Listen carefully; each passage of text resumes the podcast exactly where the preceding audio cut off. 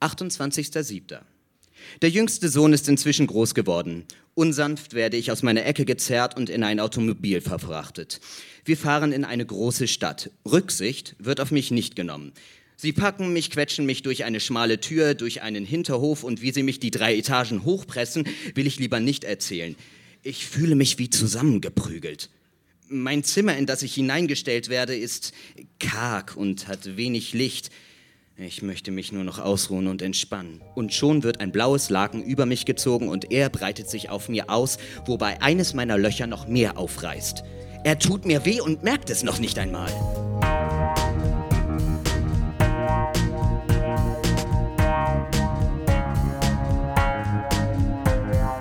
Texte von gestern. Erwachsene lesen Dinge, die sie als Kinder geschrieben haben.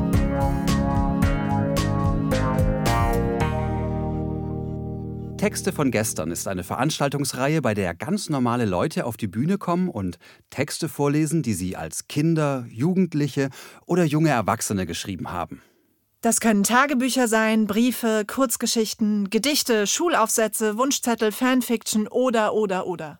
Inhaltlich sind keine Grenzen gesetzt. Texte, die man in dem Moment mit himmelhoch jauchzendem Pathos verfasst hat und die uns heute zeigen, wie wir die Welt damals gesehen haben. Wir erinnern uns, wie es für uns damals war und feiern gemeinsam die Tragödien, Absurditäten und die Kleinigkeiten des Aufwachsens. Bei unserer Extrashow bei der schönen Party in der Berliner Kalkscheune hat Felix uns einen Text vorgelesen, den er mit 18 geschrieben hat. Ein Tagebuch aus Sicht eines Sofas. Die Geschichte beginnt mit dem Kauf des Sofas und dem folgenden Leben in der Familie mit Fernsehabenden und hüpfenden Kindern. Schließlich zieht der älteste Sohn der Familie aus und nimmt die mittlerweile recht betagte Couch mit in seine erste eigene Wohnung. Und dort beginnt auch für das Sofa ein neues Leben. Erster Achter. Langsam gewöhne ich mich an ihn. Ich nenne ihn jetzt Lockenkopf. Er hat lange schwarze Locken und Haarausfall. Seine Haare verstecken sich überall auf und in mir. Lockenkopf entfernt sie zwar nicht, aber es stört mich auch nicht sonderlich. Sein Schlaf ist ruhiger geworden. Ich glaube, er ist sehr beschäftigt. Ich sehe ihn nur bei Nacht. Fünfter Achter. Heute hat Lockenkopf Besuch bekommen. Seine Schwester ist da. Sie ist ganz schön groß geworden und wiegt auch ein paar Kilo mehr. Sie hat ihm einen Schrank mitgebracht. Jetzt bin ich nicht mehr so alleine in dem kargen, dunklen Zimmer. Bisher ist der Schrank kein guter Gesprächspartner für mich. Er steht einfach nur dumm in der Ecke rum und seine Tür fliegt immer wieder auf, weil zu viele Klamotten in ihm sind. Lockenkopf und seine Schwester machen sich auf mir breit und schauen einen Film. Er muss lustig sein, denn sie lachen und hüpfen auf mir rum, wie in alten Zeiten.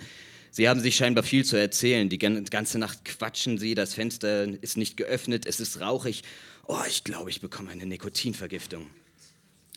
Sechster Achter. Ich warte schon den ganzen Tag auf Lockenkopf und seine Schwester. Ich brauche eine Zigarette. Wo bleiben die nur? Heute Morgen habe ich die beiden noch verflucht, weil mir das Atmen etwas schwerer fiel wegen dem Rauch und jetzt verspüre ich den Drang, wieder Nikotin einzuatmen. Wo bleiben die? Ah, der Schrank macht mich nervös. Der guckt mich die ganze Zeit an und sagt aber keinen Ton. Ah, endlich kommen Lockenkopf und seine Schwester. Draußen wird es schon wieder hell. Sie sind laut und knallen die Türen. Sie stolpern ins Zimmer und lassen sich auf mir fallen. Ich atme den Geruch ihrer rauchigen Klamotten ein und schon fangen sie an zu schlafen. Erster Neunter. Lockenkopf steht heute wieder sehr früh auf. In der, in letzter Zeit verbringt er nur noch wenig Zeit mit mir. Tagsüber bin ich eigentlich immer alleine. So auch heute. In meinem Zimmer habe ich zwar etwas mehr Gesellschaft durch eine weitere Lampe, einen kleinen neuen Schrank und vier Bilder an der Wand. Eines der Bilder gefällt mir sehr. Auf dem Bild sind zwei nackte Frauen zu sehen, die sich scheinbar gerne haben. Manchmal habe ich das Gefühl, die Frauen bewegen sich in dem Bild. Äh, das ist jedoch auch das Einzige, was meinen Tag versüßt, denn die neuen Möbel wollen auch nicht nur schweigen. Draußen ist es schon wieder dunkel, als Lockenkopf endlich wiederkommt. Er ist nicht alleine. Er hat Mädchenbesuch. Das ist neu. Hm, ja, das ist neu. Besuch hat er zwar öfter, aber sie betreten selten mein Zimmer. Heute jedoch betreten Lockenkopf und das Mädchen sofort mein Zimmer. Sie lassen sich auf mir nieder, trinken und reden und lachen. Das Mädchen riecht gut. Das muss Lockenkopf wohl auch bemerkt haben, denn er rutscht immer näher an sie ran. Die reden jetzt bestimmt schon zwei Stunden und nichts passiert. Lockenkopf steht auf und macht einen Film an. Der Film muss spannend sein, denn die beiden haben aufgehört miteinander zu reden. Leider verdecken sie mir die Sicht und ich kann nicht mitgucken. Lockenkopfs Hand wandert immer näher zum Körper des Mädchens. Auch die Hand des Mädchens entfernt sich langsam Zentimeter für Zentimeter von ihrem Körper weg hin zu seiner Hand. Die lassen sich echt Zeit. Eigentlich müssten sich ihre Hände schon berühren, aber irgendwie halten sie inne. Dann zieht Lockenkopf seine Hand wieder weg und kratzt sich. Es ist jetzt ruhig und das Licht ist aus. Der Film scheint zu Ende zu sein. Die beiden legen sich nebeneinander hin und tun so, als ob sie schlafen würden. Sie spielen jetzt wieder das Handspiel aber mit dem ganzen Körper. Nach einer halben Ewigkeit berühren sie sich endlich. Das wurde aber auch Zeit. Die Nacht ist nicht mehr so lange. Irgendwie schaffen die es immer näher zueinander zu kommen, obwohl sie sich doch schon berühren. Es ist so, als ob die beiden verschmelzen. Sie fummeln, machen schmatzende Geräusche, atmen laut und ihr Schweiß dringt langsam in mich hinein. Hoffentlich wechselt er das Laken. Sie streifen jetzt langsam ihre letzten Anziehsachen vom Leib, bis sie beide nackt auf mir liegen. Lockenkopf legt sich auf sie, doch sie stoppt ihn und geht. Lockenkopf bleibt liegen. Er zündet sich eine Zigarette an, die erste seit langem in diesem Zimmer. Ich nehme einen tiefen Zug. Zweiter Neunter. Es müsste schon später Nachmittag sein. Lockenkopf ist noch nicht aufgestanden. Er liegt auf mir und riecht am Kopfkissen. Mein Bezug riecht immer noch nach dem Mädchen. Ich fühle mich ein bisschen dreckig und ich würde mich freuen, wenn er das Fenster öffnen würde und vielleicht, wenn das nicht zu viel verlangt ist, das Laken wechseln. Er tut beides nicht. Äh, es interessiert wirklich niemanden, was meine Wünsche sind, oder? Lockenkopf liegt einfach nur nackt auf mir und denkt und schnüffelt. Sie ist gegangen, na und? Die nächste kommt bestimmt bald. Okay.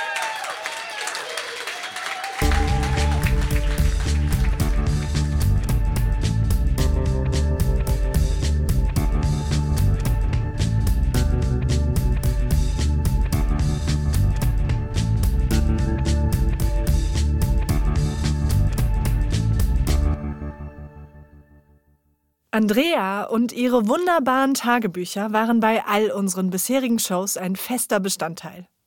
Erfreulicherweise ist Andrea auch zur schönen Party gekommen und hat uns in ihre Gefühlswelt zu Beginn der 9. Klasse blicken lassen. 8.8.1994, 18.58 Uhr. Heute ist Montag, erster Schultag, 9. Klasse. Die ersten beiden Stunden hatte ich frei, dann zwei Stunden Klassenleiterstunde. Also es ist Frau S. Und die anderen Hiobs und die andere Hiobsbotschaft oder auch Botschaften in Klammern erst die harmlosen, dann steigert es sich. Physik, Mathe, Frau S. Musik, Herr Dr. M. Und nun das Schlimmste aller Zeiten, Französisch, Herr F. Geschichte, Herr F. Sozialkunde, Herr F. Also der Mann ist die reinste Schlaftablette und das siebenmal die Woche. Doch auch ein paar gute Nachrichten, in Klammern erst die schlechtesten, dann besser. Spanisch, Herr Dr. K., Sport, Herr B. oder Herr S., Kunst, Herr L., Chemie, Herr W. So, aber Anna hat gemeint, die neunte sei im Gegensatz zur achten sehr easy. Also um ein Haar wäre ich stellvertretender Klassensprecher geworden. Doch da wir jetzt mehr Jungen haben, Pünktchen, Pünktchen, Pünktchen, gehe mal aufs Klo, immer noch Magenkrämpfe. 20 Uhr 9.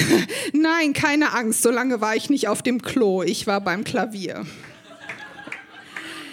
Ich habe Beatles Let It Be gespielt. Also klar, ich könnte jetzt noch etwas über die Schule schreiben oder so Sitzordnung, aber das will ich gar nicht. Also Timo hat mich dann überboten als stellvertretender Klassenleiter. Äh, äh, Klassensprecher.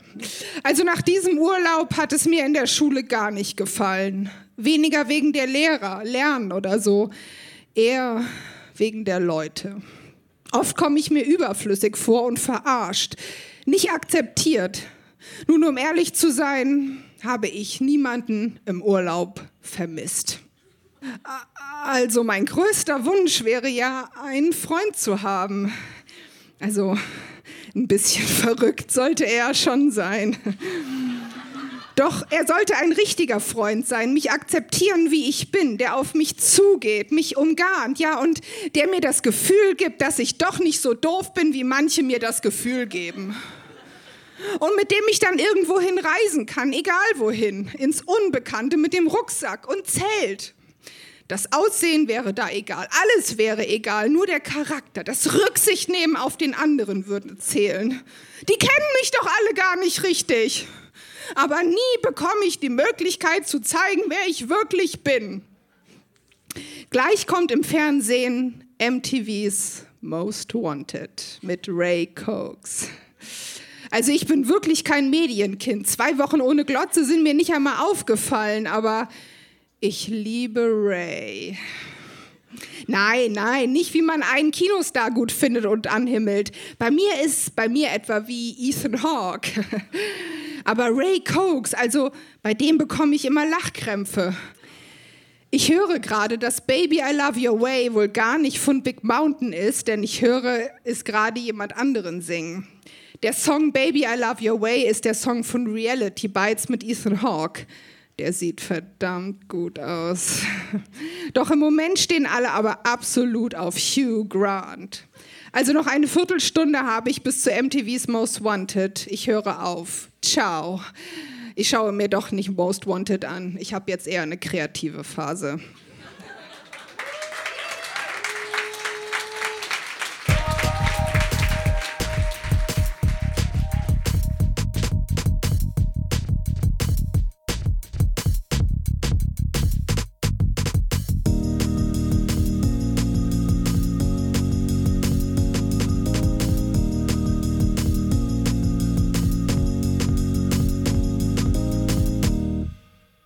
Auch Sven ist ein gern gesehener Gast auf unserer Bühne und begeistert das Publikum mit Ausschnitten aus seinen blutrünstigen Kurzgeschichten, die er mit Anfang 20 schrieb. Bei der schönen Party hatte er eine Zombie-Geschichte dabei, in der er selbst und seine Freunde einen Haufen Untoter in Berlin-Reinickendorf niedermetzeln müssen. So, Matze blickte sich, äh, sich um und gab Sven äh, und sah Sven angerannt kommen. Mit seiner Feuerwehraxt mähte er sich regelrecht durch die Zombie-Massen. Irgendwann war Matze froh, einen Verbündeten hier draußen getroffen zu haben. Aber ihre Situation hatte sich kaum merklich verbessert. Völlig erschöpft erreichte Sven, der bin ich, die Telefonzelle. Matze eilte ihm entgegen.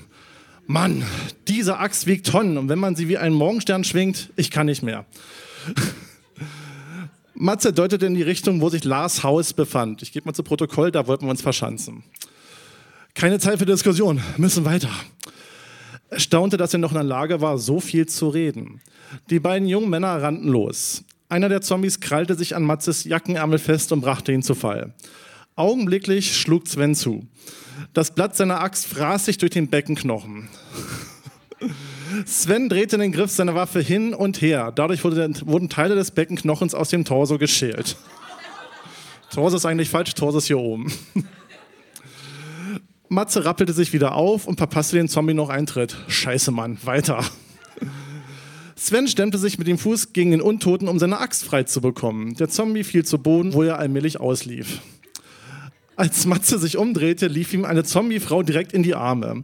Mit einem ungeschickten Hieb schlug er sie zu Boden. Plötzlich schienen die Zombies von allen Seiten auf sie zuzukommen. Sven ließ wieder seine Axt kreisen. Ja, von wegen. Aber er spürte die Schmerzen in den Armen. Endlich erblickten sie das Haus. Mit letzter Kraft befreiten sie sich aus der Umkreisung und rannten darauf zu. Sven warf seine Axt über den Zaun und kletterte hinüber. Weich landete er im Garten. Dann sprang er wieder an den Zaun, um Matze herüber zu helfen. Matze hatte kaum den Zaun erklommen, als, die beiden Zombies im, als er die beiden Zombies im Garten erblickte. Oh, verdammte Scheiße! Sven blickte in die Richtung, die Matze meinte, ließ sich rückwärts in den Garten fallen und schnappte sich wieder seine Axt. Wie ein Berserker rannte er mit seinen allerletzten Kraftreserven auf die beiden Untoten zu. Matze war es ebenfalls gelungen, über den Zaun zu klettern. An der Stelle hatten sich schon mindestens ein Dutzend Zombies eingefunden. Auch er hob nun seine kleine Axt und stürmte auf die Zombies im Garten zu. Was nun folgte, kann man entweder als ein sinnloses Morden oder als einen neuen reinen Überlebensinstinkt bezeichnen. Die Wahl überlasse ich euch. Wie zwei Wahnsinnige droschen sie auf die Zombies ein. Sie weideten die beiden Untoten aus. aus. Fleisch und Sehnen wurden aus den, von den Knochen gerissen. Knochen zerbarsten, Blutfontänen spritzten herum. Gehirne wurden aus den Schädeln geschlagen und auf die betonierten Auffahrt verteilt. Was übrig blieb, hätte bequem in einen Schuhkarton Platz gefunden. Völlig erschöpft ließen sie ihre Waffen fallen und sanken zu Boden. Als sie sich wieder einigermaßen erholt hatten, schleppten sie sich auf die Vortreppe zur Tür hoch. Matze schlug einige Male mit seiner Faust gegen die Tür. Die Tür öffnete sich und Lars erschien. Mann, wie seht ihr beiden denn aus? Mensch, halt's Maul! Matze schob Lars beiseite. Wir sind alle und wollen was saufen. Das war's dann auch schon.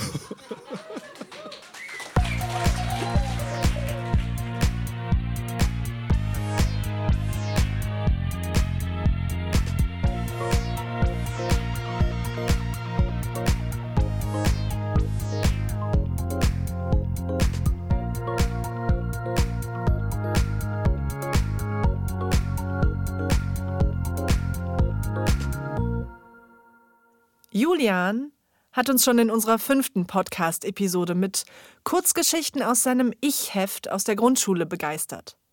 Bei der schönen Party hat er einen weiteren Aufsatz über ein Zeltabenteuer vorgetragen. Es war ein schöner Tag. Ich spielte mit Felix, so hieß der eine Freund. Da hatte ich eine Idee. Wir zelten in unserem Garten. Felix fragte, ob er bei mir schlafen kann. Er durfte. Er holte sein Bettzeug und sein Zelt. Wir bauten es auf und dachten, da fehlt noch was. Nur ein Zelt, das ist doch langweilig. Außerdem brauchten wir Waffen. Ich holte mein Iglo-Zelt aus meinem Schrank und baute es auf. Felix und ich suchten Waffen. Wir nahmen den Deckel der Regentonne als Schutzschild, ein paar Stöcker als Schwerter. Wir nahmen Liegen und stellten sie äh, um die Zelte, also wahrscheinlich als Barrikaden. Okay. Wir haben auch Plastikbecher genommen und Apfelsaft, falls wir Durst bekommen haben. Zu den ganzen Sachen für die ganzen Sachen, also ich lese vor, wie es hier steht. Zu den ganzen Sachen haben wir zwei Stunden gebraucht. Es war schon 6 Uhr.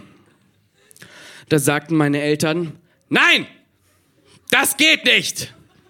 Glaube ich, weil hier sind vier Ausrufezeichen hinter. Das nein, das geht nicht. Und dann haben wir im Keller geschlafen und das war auch ein Abenteuer. ja. Das war der siebte Podcast von Texte von gestern. Die nächste Episode mit Highlights von unserer NRW-Tour kommt in zwei Wochen. Unsere nächste Show findet am 15. April im Berliner Monarch statt. Kommt doch vorbei. Infos zu allen Terminen findet ihr auf textevongestern.de und auf unserer Facebook-Seite. Vielleicht habt ihr ja selbst noch alte Tagebucheinträge, Schulaufsätze oder andere Texte von gestern zu Hause herumliegen, die ihr vorlesen möchtet. Dann meldet euch einfach über unser Online-Formular auf textevongestern.de an. Nach wie vor gilt, wer vorliest, kommt kostenlos rein, darf eine Begleitperson mitbringen und kriegt einen Getränkegutschein. Ermöglicht wird dieser Podcast von der Lauscher Lounge.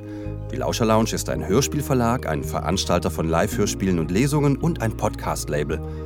Auf lauscherlounge.de findet ihr alle Infos zu den anderen Veranstaltungsformaten und Podcast-Kanälen. Für alle Fans von Hörspielen, Hörbüchern und vor allem auch von den drei Fragezeichen gibt es da einiges zu entdecken. In den Podcast-Kanälen Lauscher Lounge Hörbuch und Lauscher Lounge Hörspiel könnt ihr kostenlos und ungekürzt ganze Lesungen und Hörspiele anhören.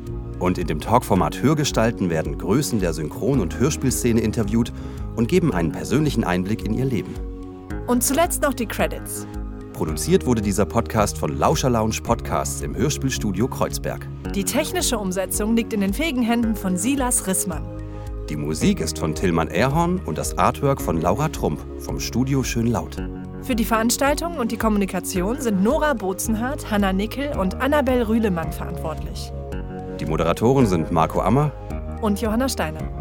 Wir danken der schönen Party für die Einladung und vor allem unserem Publikum und allen, die sich mit ihrem Text von gestern auf unsere Bühne getraut haben. Na dann, bis zum nächsten Mal.